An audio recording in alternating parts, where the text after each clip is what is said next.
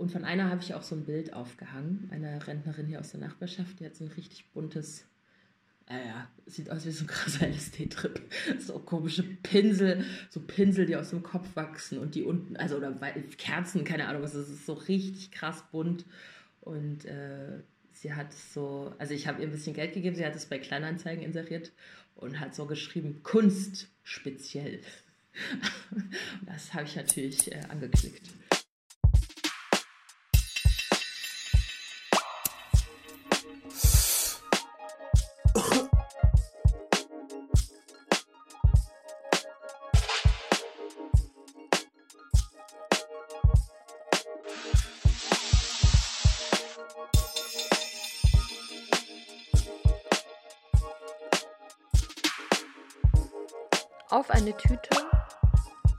Pistazien mit Olivia Wenzel.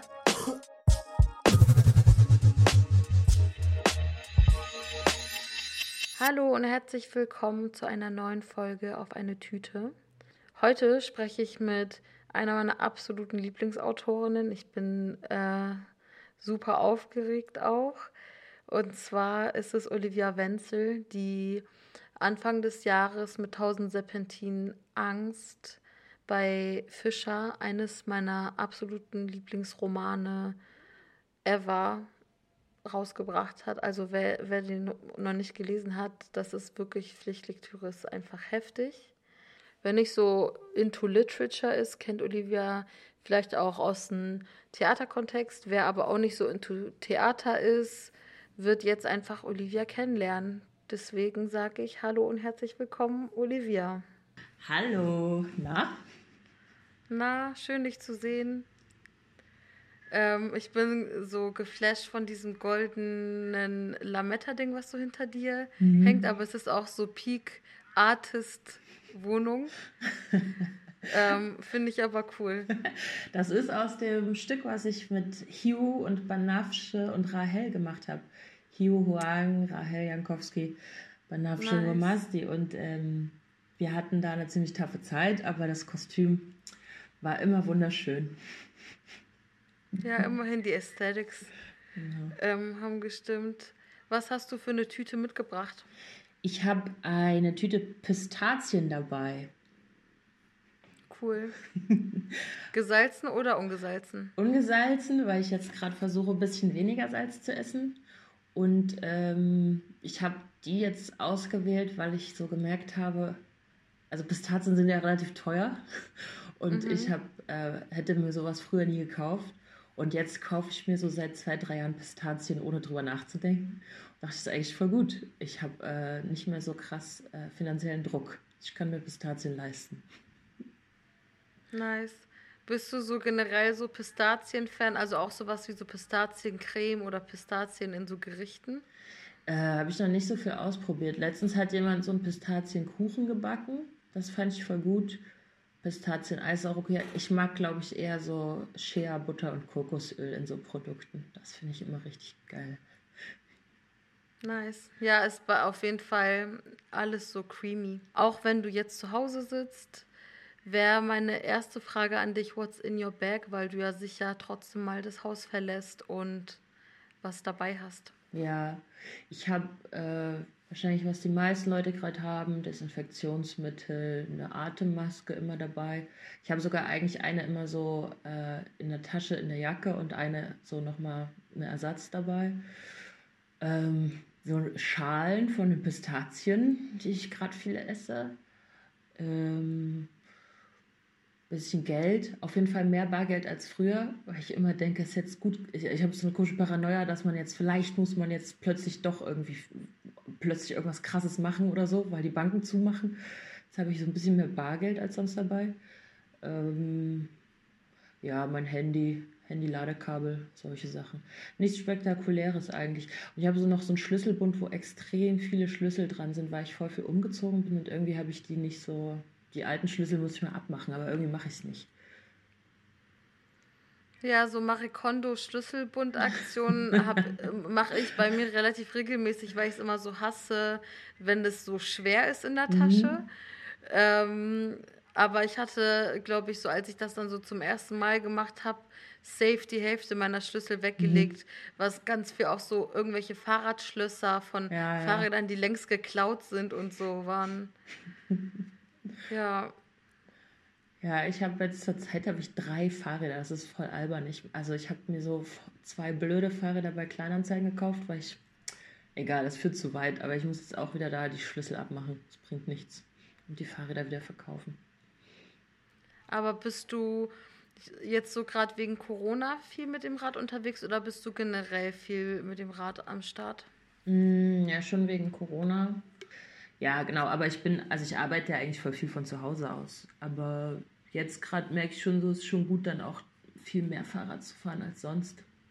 So ein bisschen mich zu bewegen, weil ich nicht joggen gehen will. So ich äh, Mhm. So wie alle gerade joggen gehen, ich hasse es so richtig, wie alle ständig an einem vorbeikeuchen. Du kannst in keinen Park, ohne dass irgendwie alle drei Meter und deswegen so mehr Fahrrad fahren, ja. Ich bin, glaube ich, safe auf dem gleichen Team. Also ich denke auch, so ist auch nice, irgendwie mit einem Podcast oder einem Hörbuch ein bisschen Fahrrad zu mhm. fahren, auch weitere Strecken, wenn das Wetter irgendwie trocken ist.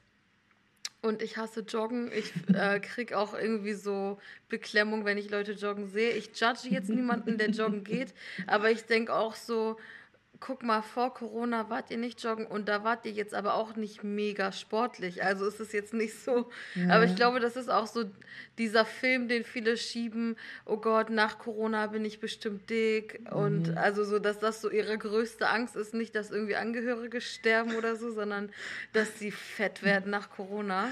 Ich habe das Gefühl, es ist auch so ein krasses so ein psychologisches, ich muss an der frischen Luft sein, weil die Luft ist irgendwie krass verpestet, Luft ist plötzlich gefährlich einzuatmen. Dann will ich noch im Park beim Joggen so richtig äh, durchatmen. Ich habe das Gefühl, also und auch dieses mit dem Zuhause bleiben müssen, dass, also die Leute wollen plötzlich alle joggen, weil sie nicht zu Hause sein wollen, so, weil sie es plötzlich müssen. Das Gefühl. Ähm, und so, die ich da immer sehe, da habe ich gar nicht so das Gefühl, dass es so um Fitness geht. Aber das finde ich auch ganz geil, dass plötzlich so auch so diese Leute joggen gehen, die halt jetzt nicht die ganzen krassen Jogging-Outfits und diese ganzen teuren Sachen anhaben und so, sondern so alle. Ja. Ich glaube, ich bin halt dann eher so, ich bin auch im Pack, aber dann halt meistens so am Spazieren gehen. Mhm. Ähm, ja, ich glaube, ich bin einfach so ein slower Mensch generell, deswegen. Wie kommt das, dass du so slow bist?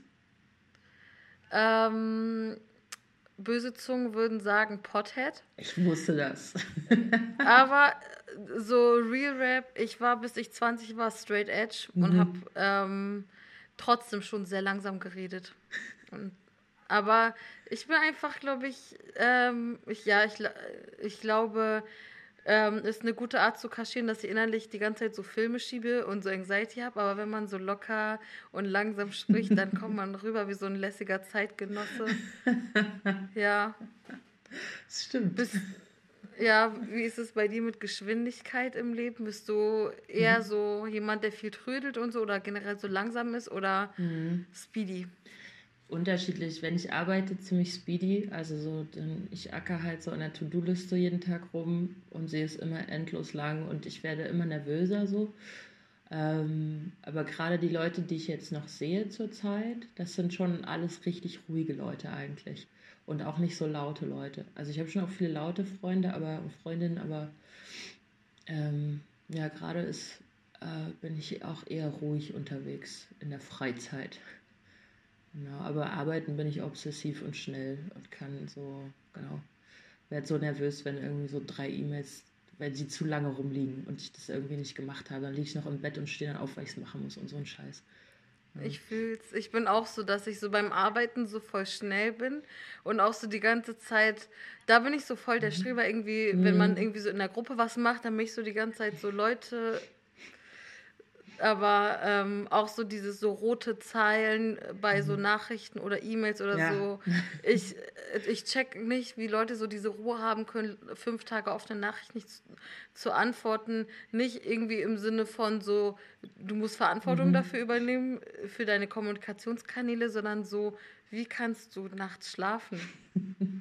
Ja, wie hältst du es aus? Es gibt ja auch so Leute, die haben so Posteingänge mit so zum Beispiel so mega viel Spam immer und es kümmert sie nicht. Und dann steht da sowas wie so, so 340 ungelesene E-Mails. Also, das, könnte ich nicht aushalten, niemals.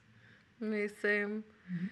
Wenn ich so bei jemandem irgendwie am Rechner so Spotify oder so Musik anmachen soll und dann sehe ich so eine drei- oder vierstellige Zahl an ihrem E-Mail-Postfach, bin ich direkt so, bitch, you live like this?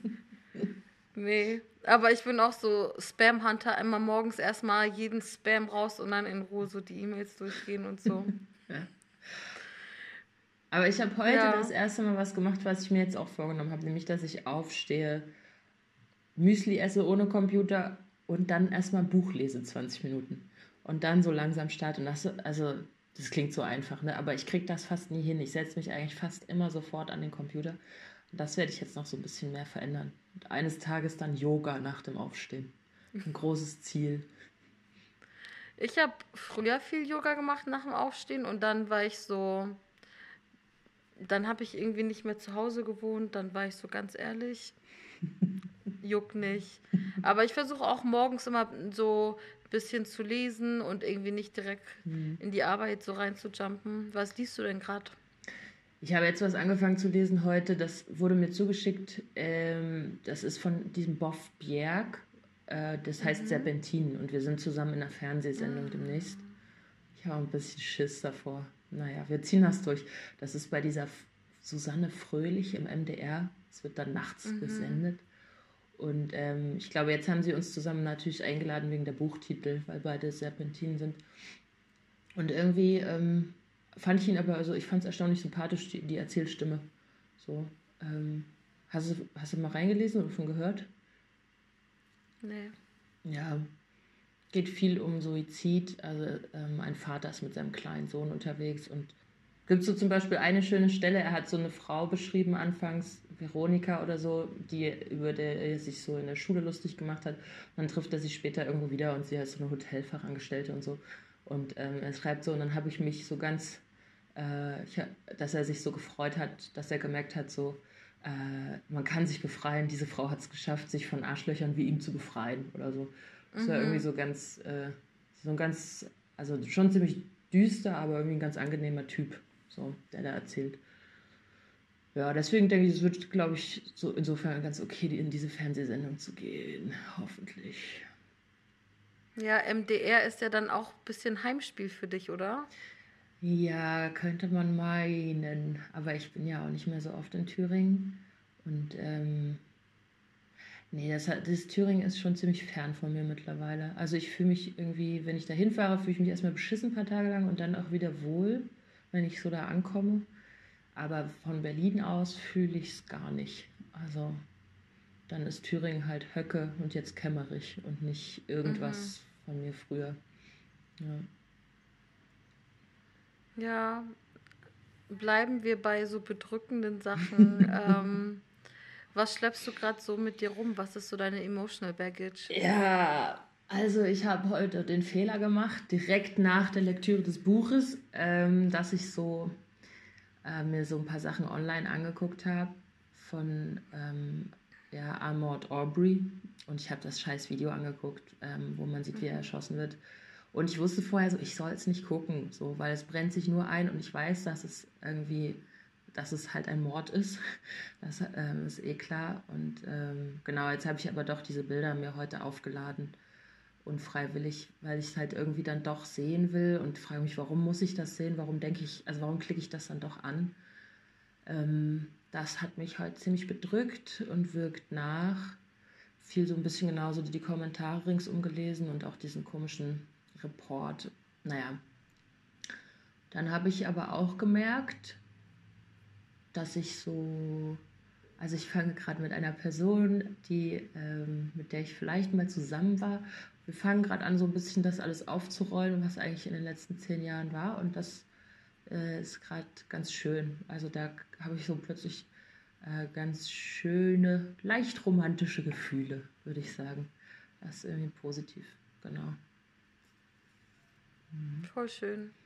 Also, oder schön, dass es so auch heute positive Gefühle gibt, neben so Trauer und so. Ja. Ja, so und so.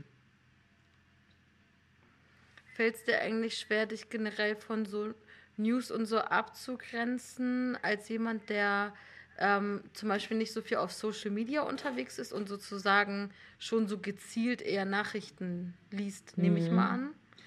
Ähm, geht. Also ich. Mh, mm, witzig, da draußen fliegt ein Luftballon vorbei in der Form einer großen Hand. Wow, irgendwie creepy. Richtig weird. Immer Luftballons. Hä? Naja, gut. Äh, ich, ja, also ich habe schon so ein kleines Undercover-Twitter-Profil, wo ich manchmal auch auf Twitter Sachen lese. Ähm, mh, mm, aber nicht so oft. Ich weiß gar nicht, nee, ich glaube, ich schaffe es nicht, mich so gut abzugrenzen von Nachrichten insgesamt, was auch immer die Quellen dafür sind. Also das, wenn ich sowas wie heute angucke, das geht mir schon einfach nah. Mhm.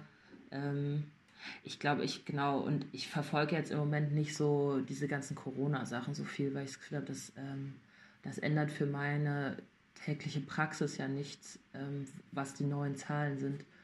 Ähm, mhm. Und genau, ich, ähm, ich habe halt auch das Glück, dass gerade um mich herum niemand davon irgendwie so betroffen ist oder so. Oder gerade Leute, das so richtig dreckig geht. Alle kommen irgendwie klar, manche sind so am Limit von der Erschöpfung, mhm. weil sie halt Kinder betreuen und so nebenbei. Aber es ist jetzt noch niemand so richtig abgefuckt, abgestürzt.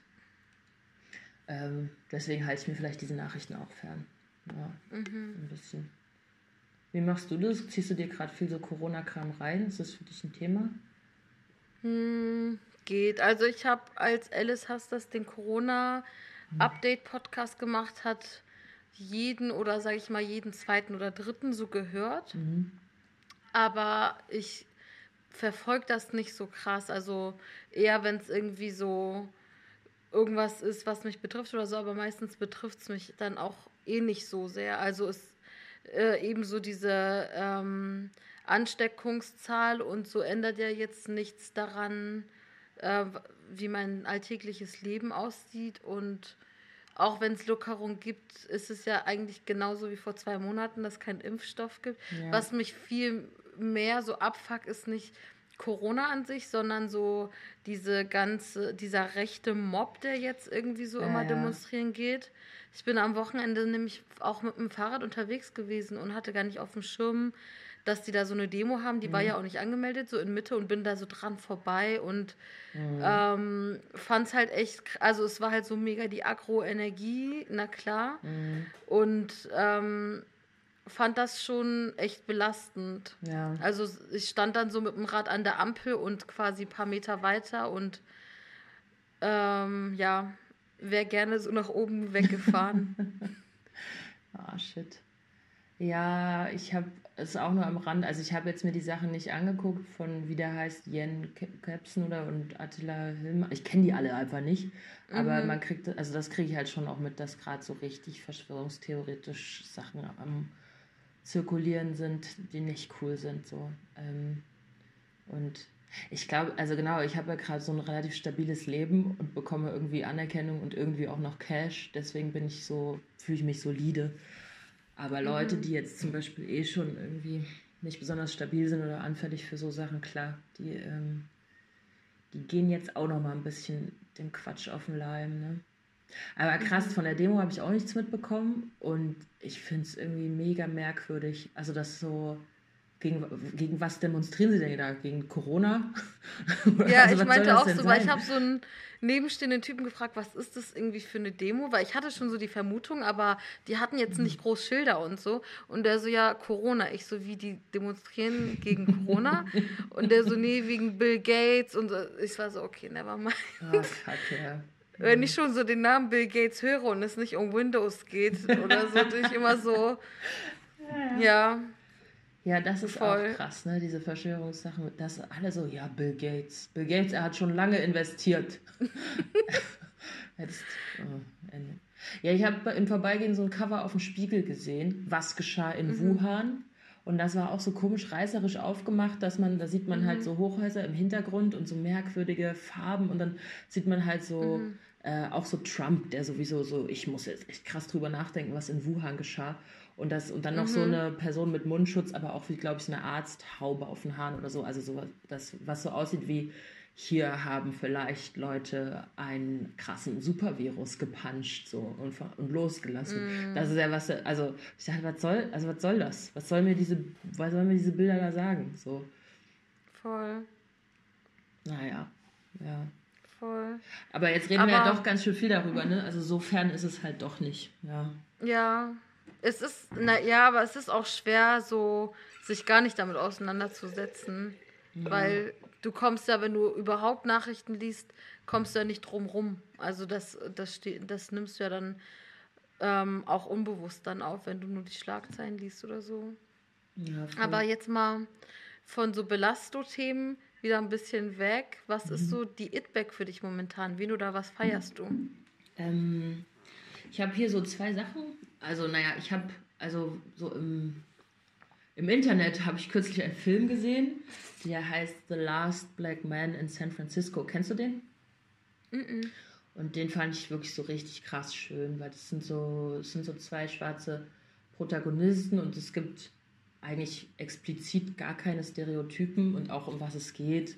Ähm, also es geht um so ein Haus, es geht um ein Haus, ähm, äh, in dem der eine wirklich gern leben möchte es ist so, es ist wirklich ein richtig krass schöner Film und hat so voll die schöne Musik und so mega geile, geile Stimmung, geile Bilder und so. Und, ähm, ich glaube, den würde ich auch wirklich gern nochmal im Kino gucken. Ich weiß nicht, ob der schon in den deutschen Kinos angelaufen war oder ob es jetzt gecancelt ist. Das ist echt ein richtig schöner Film. Und dann ähm, feiere ich gerade eigentlich weiterhin diese ganzen extrem netten alten Leutchen hier in dem Haus, in dem ich lebe. Also ich wohne jetzt seit einem Jahr ungefähr hier. Und es ist wirklich, ich wohne in so einer richtigen Rentnerinnen-Hood. Ähm, und dachte anfangs so, oh, vielleicht wird es doch ein bisschen komisch und so. Das ist ja doch nochmal eine andere Generation und alle sind weiß und so. Und es ist echt überhaupt nicht. Es gab noch keinen Spruch, alle sind immer so mega nett. Manche Leute wollen mir so Sachen schenken, andere, so ein alter Mann, der ähm, immer so mit seinem Einkaufswagen so äh, losgeht und sich so ein paar Sachen holt, aber nie zu viele, weil das kann er nicht schleppen. Er will aber auch keine Hilfe. Er sagt dann so, ach, Frau Wenzel, da sind Sie ja wieder, ich habe Sie schon ein bisschen vermisst. Und immer so, was geht? Sie sind alle, also so, sind so 15 Leute extrem nett. Und ähm, jetzt bei Corona auch weiterhin. Und ich denke immer so, die müssen doch Abstand halten, ein bisschen aufpassen oder ängstlich sein, aber sie sind alle, ja, sie haben alle Bock ähm, auf so einen kleinen Plausch immer. Und von einer habe ich auch so ein Bild aufgehangen, einer Rentnerin hier aus der Nachbarschaft, die hat so ein richtig buntes, äh, ja, sieht aus wie so ein krasser LSD-Trip. So komische Pinsel, so Pinsel, die aus dem Kopf wachsen und die unten, also oder Kerzen, keine Ahnung was, das ist so richtig krass bunt und äh, sie hat so, also ich habe ihr ein bisschen Geld gegeben, sie hat es bei Kleinanzeigen inseriert und hat so mhm. geschrieben, Kunst speziell. das habe ich natürlich äh, angeklickt. Ja, das habe ich mir aufgehangen Geil. und es, ist, es sieht natürlich eigentlich auch richtig schrecklich aus, aber irgendwie gefällt es mir, dass es so von der netten, taffen Oma von nebenan ist. Und als ich ihr so, äh, als sie dann das Geld, also ich wollte sozusagen das Bild nehmen und dann hat sie gesagt, erst die Knete. Sie war so richtig, ja, richtig tough. Okay, wow. Mhm. Ähm, nice mit den netten NachbarInnen und auf jeden Fall auch eine Experience mit der speziellen Kunst.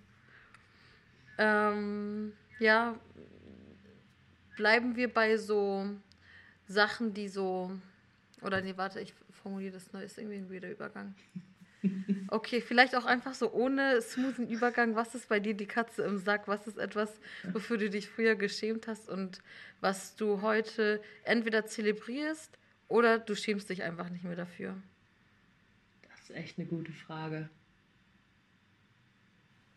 Also es gibt Sachen, die also was ich nicht mehr zelebriere, wofür ich mich früher krass geschämt habe, zu Recht, ist, dass ich so als Kind so eine Wand hatte, an dich, also so eine Stelle neben meinem Bett, da habe ich immer so einfach immer alle Popel dran geschmiert und dann war es so richtig krasses, äh, spezielles Gemälde am Ende.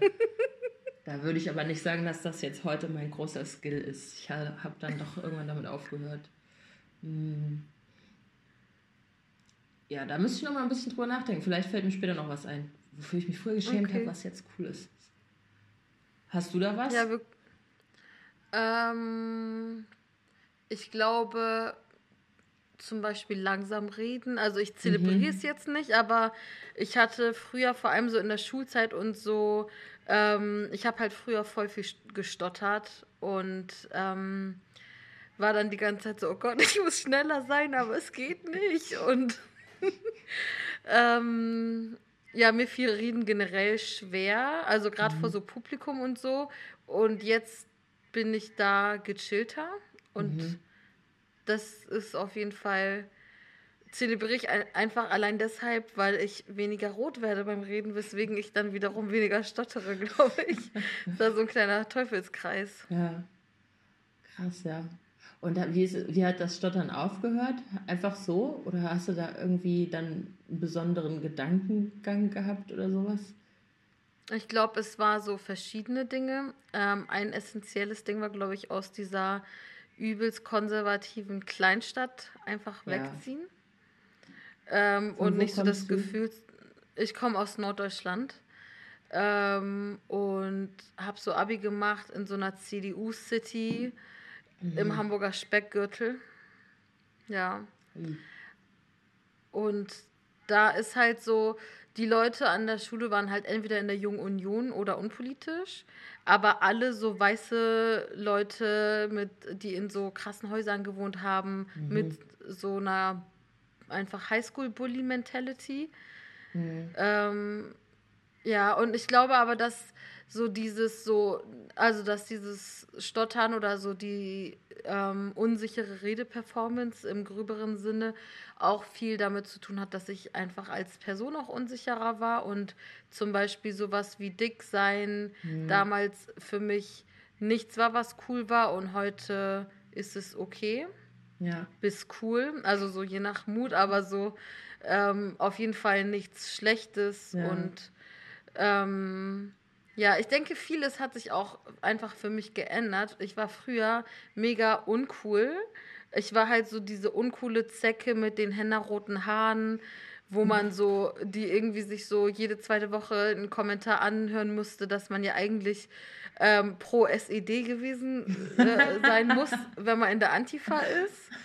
Ähm, so dieses Level plus einfach generell so, es gab nicht so viele Leute an meiner mhm. Schule, die ähnliche Lebensrealitäten hatten wie ich. Also die, ich hatte zum Beispiel auch super strenge Eltern und durfte halt auch auf voll viele Partys und so nicht mitgehen. Also ich war mhm. einfach so OG Spaßbremse und äh, dann auch noch aber mit so Zeigefinger so, ähm, ja, was ihr esst, ist nicht gut, veganer äh, Lifestyle ist besser, also auch ein bisschen unerträglich so im Nachhinein. Aber jetzt wohne ich halt in Berlin und, und hier sind alle so, so. und hier sind alle so, genau. Und es ist so cool, endlich kein Outsider mehr. Aber ähm, also gar nicht so im Sinne von so, ich will jetzt so der Norm zugehören oder so, aber es gibt jetzt halt so eine so ein Gefühl von so Belonging und auch so eine Fehlerfreundlichkeit in einem sehr, sehr, ähm, also in einem so Sinne von so, du musst nicht so krass selbstoptimiert sein, um mhm. irgendwie Liebe zu verdienen oder so. Und das hilft auf jeden Fall dabei, ähm, sich selber auch aussprechen zu lassen. Ja. Aber wo du das kurz mit den äh, Mitschülis in ihren teuren Häusern gesagt hast, ist mir jetzt was eingefallen, nämlich äh, mit den Skills. Ich habe nämlich eigentlich als Kind, ähm, da waren wir schon eine eher arme Familie so. Ähm, meine Mutter war halt echt alleinerziehend und äh, das war stressig. Und das war so normal, dass ich zum Beispiel jetzt teilweise nicht so mit ins Kino konnte oder so Klassenfahrt, dann mussten wir irgendwie gucken, wo das Geld herkommt. So. Ähm, und dafür habe ich mich also mega geschämt, was ja irgendwie auch ja, nicht selten ist, ne? diese soziale Beschämung wegen Armut. Ähm, also wir waren jetzt nicht wie so unterernährt oder so, aber es war schon so, wir haben halt immer so Toastbrot gekauft, immer so, ich habe dann glaube ich so am Anfang meines Studiums, als ich BAföG bekommen habe, habe ich so Vollkornbrot entdeckt und überhaupt so Leute, die so was von Bio-Lebensmitteln erzählen und so. Und ich glaube, dieses, daraus ist irgendwie so gewachsen, dass wenn ich jetzt keine Kohle habe, so wie das halt jetzt auch jahrelang war, ähm, oder nur so ganz knapp gut leben kann, dann ähm, stresst mich das nicht äh, und vor allem beschämt es mich nicht. Also das, ja, das würde ich dann jetzt äh, als, wie hast du es genannt, Katze im Sack? Mhm. Genau, das ist meine Katze im ja. Sack. Ja. Ja, ich wurde schon von mehreren Leuten darauf hingewiesen, dass diese Verwendung von der Formulierung einfach wrong ist, aber Definitiv. ich bin so egal. aber e egal. Ähm, das zeigt einfach, wie wenig Respekt ich vor Deutschland habe. I guess. ja. Ähm, bleiben wir bei so unkonventionellen Dingen. Ähm, und zwar ist es so die Rubrik eingetütet. Da geht es mhm. so darum, ähm, eine Errungenschaft oder Leistung, wenn man so will, die man in seinem Leben irgendwann so erbracht hat, die aber nicht ist, was auf dem Lebenslauf stehen kann und vielleicht einfach auch in so einem neoliberalen Sinne gar nicht so verwertbar ist, mhm. aber die für dich einfach trotzdem Achievement ist. Ich habe das Gefühl, alle Sachen, die ich so gelernt habe und was ich so gemacht habe, ist mir in meiner Biografie mega zugute gekommen. Ähm, also, dass ich da eigentlich voll Glück habe und dass ich sozusagen die Skills, die ich habe, kann ich eigentlich in meinem Beruf einsetzen oder in meinem, also hätte ich jetzt gar nicht gedacht, als du es so gefragt hast, aber schon. Also ich habe so als Kind immer viel so irgendwelche Kram ausgedacht, eine Zaubershow gemacht, also Theaterstücke geschrieben und irgendwelche Tänze ausgedacht und so. Also immer eigentlich so krass viel so kreative Sachen gemacht. Und das hat sich eigentlich nicht geändert. Das war dann nur irgendwie also nochmal ein krasser Schritt zu merken, ah, das kann auch ein Beruf sein. Ähm, mhm. Und ähm, es kann sozusagen auch ein Außen geben, das das ernst nimmt. Und dann darüber auch ich kann das ernst nehmen. Ja, ich glaube, ähm, also zum Beispiel so in der Folge mit Miriam hatte mhm. sie auch erzählt, dass sie zum Beispiel in so Fabriken und so gearbeitet hatte, so als mhm. Nebenjob und dass sie da halt viel mehr so gelernt hat, als sie in jeden äh, Redaktionspraktikum und so mitgenommen mhm. hat, aber das würde sie dann zum Beispiel nicht auf ihren Lebenslauf so. Ja, stimmt. Ja, wenn du es jetzt so sagst, da fallen mir natürlich Sachen ein. Ja, verstehe. Ja, ich habe zum Beispiel, ähm, oh, ich habe mal eine Zeit bei diesem schrecklichen Musical Hinterm Horizont gearbeitet. Das lief hier in Berlin am Potsdamer Platz. Und da war mein Job, Dresserin zu sein. Und dann musste ich sozusagen immer extrem schnell so nass geschwitzte Leute hinter der Bühne umziehen. Also wirklich dann so, das meiste sind ja so Klettverschlüsse, so krass aufreißen mhm. und so mhm. krass schnell wieder neu anziehen. Und ähm, die schwierigste Person war der Typ, der so Eddie Kante gespielt hat. Das ist so ein Kollege im echten Leben von äh, Udo Jürgens. Und äh, der hat dann so acht Ringe und man muss die sozusagen die Ringe ganz schnell anstecken in der richtigen Reihenfolge und dann geht er wieder auf die Bühne. Und er war so krasser Choleriker. Ich war anfangs bei den Frauen, die haben immer alle so krass gut gerochen und waren so okay. Also die waren auch so ein bisschen arrogant mhm. und haben mit mir nicht gesprochen, weil ich war nur die Dresserin. Ich habe dann das erste Mal so richtig harte Hierarchien auf jeden Fall gelernt. Mhm. Die kannte ich so vorher nicht. Und dann bei dem Typ, dann wurde ich aber, weil ich so gechillt war, zu den Männern gesteckt und dann, da war eben der Choleriker. Der, und wenn ich die Ringe sozusagen nicht richtig angesteckt habe, hat der einfach immer so richtig krass geschrien. Ich würde sagen, das habe ich gelernt als Skill, dass ich jemanden sehr schnell an- und ausziehen kann und Ringe in der richtigen Reihenfolge anstecken. Ich war aber nicht lange da, also ich habe äh, das, hab das dann nicht gut ausgehalten. Der Job war okay, also ich bin da immer mit so einer Stirnlampe und so krassen, schweren Arbeitsschuhen muss man ja haben, so, die da so Stahlkappen mhm. haben, hinter der Bühne lang gesprungen und immer nass geschwitzt und so. Und das war irgendwie aber, hat auch schon auf so eine Art Spaß gemacht, aber genau, die Leute und die so, äh, die so komischen, naja, Arroganz, arroganten Haltung, auch das war krass. Also ich habe zum Beispiel einmal in der Pause mit so Technikern geraucht und dann haben die anderen Dresserinnen nicht mehr mit mir gesprochen, weil ich sozusagen äh, mit irgendwie Leuten, die auch höher standen im Ranking da, äh, also als hätte ich sie im Stich gelassen oder ihnen den Rücken gekehrt. Und dann kamen sie in die Essenskantine und haben sich so alle so krass weggesetzt. Da dachte ich, boah, das ist richtig krass. Wow. Das ist echt richtig krass, weil ähm, worum geht's hier? Ja, ich könnte da jetzt voll viel drüber erzählen, aber das ist ja gar nicht die Frage. Aber genau, ich kann schnell Leute an- und ausziehen. Wenn es sein muss. Im Dunkeln. Ja, ich, das ist auf jeden Fall ein Skill. Ja, eigentlich kommen wir nämlich auch schon zu unserer letzten Kategorie. Und zwar die Schultüte. Was würdest mhm. du Leuten gerne mit auf den Weg geben? Mhm. Ich will jetzt auch gar nicht so moralisierend sein. Also klar, sowas wie weniger Napoleon, mehr Kolonialismus im Unterricht oder so, also diese ganzen Lehrpläne. Ich glaube, wenn ich jetzt gerade Schülerin wäre, fände ich es voll cool, wenn es sozusagen viel mehr Input von außen gibt. Also wenn es ein Fach gäbe, ähm, wo wochenweise eine andere Person kommt und da so zwei, drei Stunden unterrichtet. Und das kann dann, keine Ahnung, das kann eine Altenpflegerin sein und dann das nächste Mal ist es halt irgendein Influencer oder whatever. Aber dass man so, und dass es da auch keine Noten gibt, sondern ich halt einfach so, so krass was erfahre über diese Leute, was sie in ihrem Alltag machen und ähm, mit denen so Fragen stellen kann. Ich glaube, das hätte ich richtig cool gefunden. Und dann vielleicht ein bisschen mehr die Influencer-Leute als die anderen, damit ich halt so auch gleichzeitig noch so als Kind gelernt hätte, wie man mit den ganzen Medien umgeht. Weil ich glaube, mhm. das ist immer noch echt richtig krass tricky.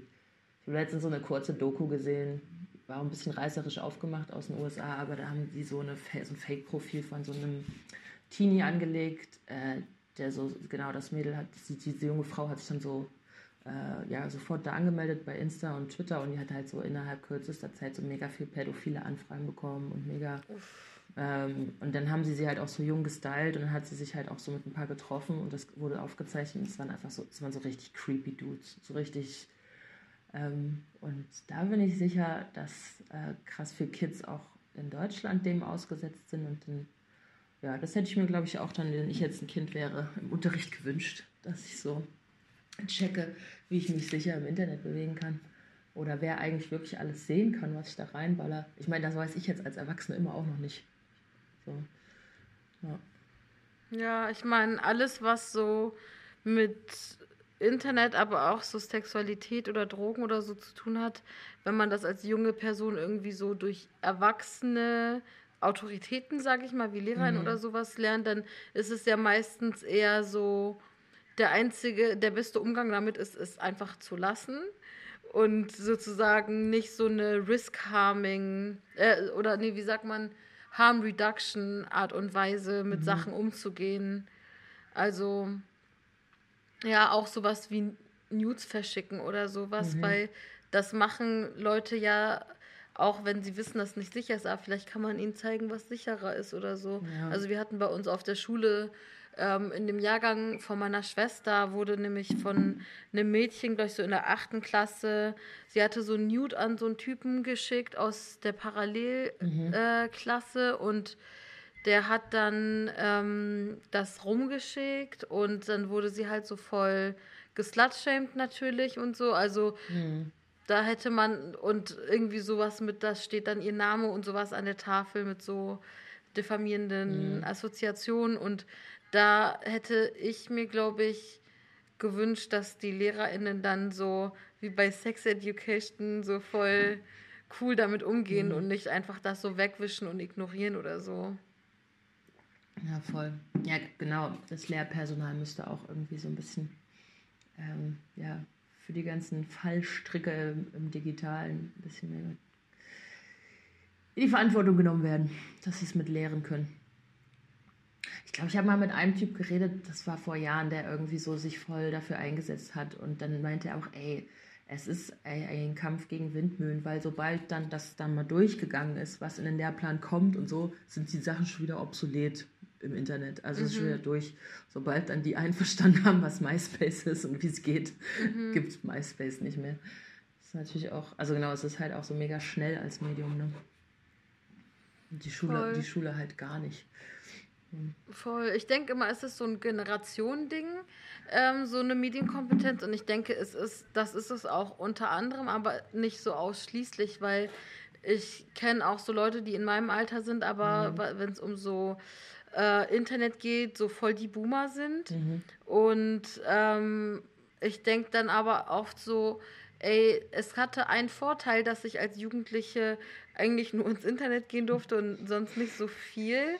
Und zwar habe ich jetzt durch die Internetsucht voll viel gelernt und kann, also kann mir so Sachen machen und Leute, die aber so oder auch so Popkultur lernen durch ähm, so stundenlanges Fernsehen als mhm. Kind und so, wohingegen dann so viele Leute aus meiner Schule gar keinen Fernseher zu Hause hatten, nicht weil sie die Kohle nicht hatten, mhm. sondern weil das so verpönt war. Mhm. Und ähm, die jetzt aber so einfach boring people geworden sind.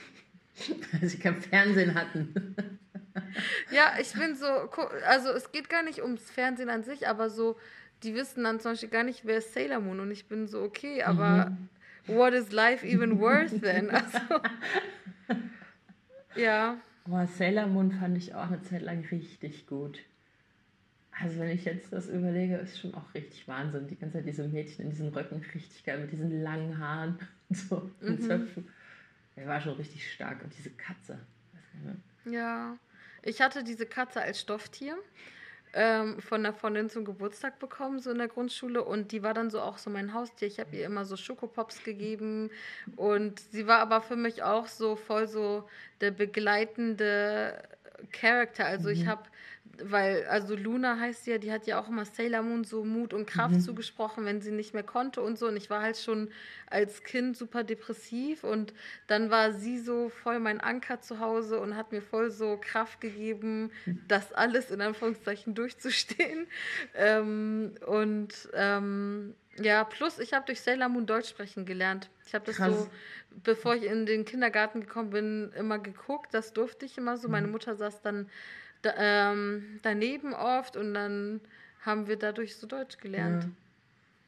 Das ist richtig cool. Stark. Ja. Was war so deine Heldin oder dein Held in deiner Kindheit? Also so von so fiktionalen Figuren. Gab es so so eine mhm. Popkulturfigur, die dich so übers, über Wasser gehalten hat, sag ich mal? Ich glaube, das waren dann immer so mehr Sachen, die ich mir selber ausgedacht habe. Und dann mhm. noch so, ich habe halt voll gern Märchen gelesen. Und es gab so eine ähm, Freundin meiner Mutter, die hatte so richtig krasse Märchensammlungen, so auch sozusagen nicht nur so Märchen aus Europa, sondern auch so arabische Märchen, alle möglichen Sachen. Und das habe ich richtig gern gelesen. Das war so, da war ich ja immer so stundenlang weg, einfach so abgetaucht in den Büchern. Und ich habe auch als Kind richtig oft die unendliche Geschichte gelesen. Das fand ich auch richtig gut. Hm. Ja, und dann fand ich eine Zeit lang, so wie wir alle wahrscheinlich, aber das ist nicht fiktional oder ein bisschen, Michael Jackson auf jeden Fall hat mhm. irgendwie viel, viel bedeutet. Und von diesen Serien Mila, Mila die Volleyballspielerin, mhm. dann habe ich auch immer mhm. so, äh, genau, versucht Volleyball zu spielen mit so einem Fußball. Mhm. Ja, ich war auf jeden Fall krasser Michael Jackson-Fan, so in, vor allem so in der Kindergartenzeit, würde mhm. ich sagen. Also ich habe so geweint, dass Timo aus meiner Gruppe mit seiner Mutter aufs Konzert gegangen ist und ich nicht mit oh durfte. Oh Meine Eltern waren so, hä, wir haben kein Geld für ein fucking Michael Jackson-Konzert, außerdem du bist fünf, so chill mal. Aber ich war so, das ist einfach mein Traum und ich verstehe ja. das nicht. Ich bin halt voll mit so MTV und Viva statt mhm. Kindermusik oder mhm. so aufgewachsen, weil meine älteren Cousinen auch bei uns gewohnt haben eine Zeit lang und ich dann das bei denen mitgeschaut habe. Deswegen, ich kann mit so Rolf Zukowski und Co. gar nichts anfangen. Aber mit Michael Jackson halt schon. Mhm. Aber ja, jetzt ist halt so nicht mehr so ganz gutes Gefühl dabei, das so zu relistenen. Okay, Olivia, vielen Dank, dass du dir die Zeit genommen hast. Danke dir. Ähm, mit mir auf eine Tüte Pistazien ein bisschen zu talken. Ähm, genau, danke euch anderen fürs Reinhören und wir sehen uns nächstes Mal, beziehungsweise wir hören uns nächstes Mal, wir sehen uns nicht. Ähm, genau, tschüss, vielen Dank. Das war der Podcast auf eine Tüte. Der Jingle wurde von Neda Sanae, aka Nedalot, produziert. Konzept, Produktion und Redaktion sind von mir, Hengame Yakubi Farah.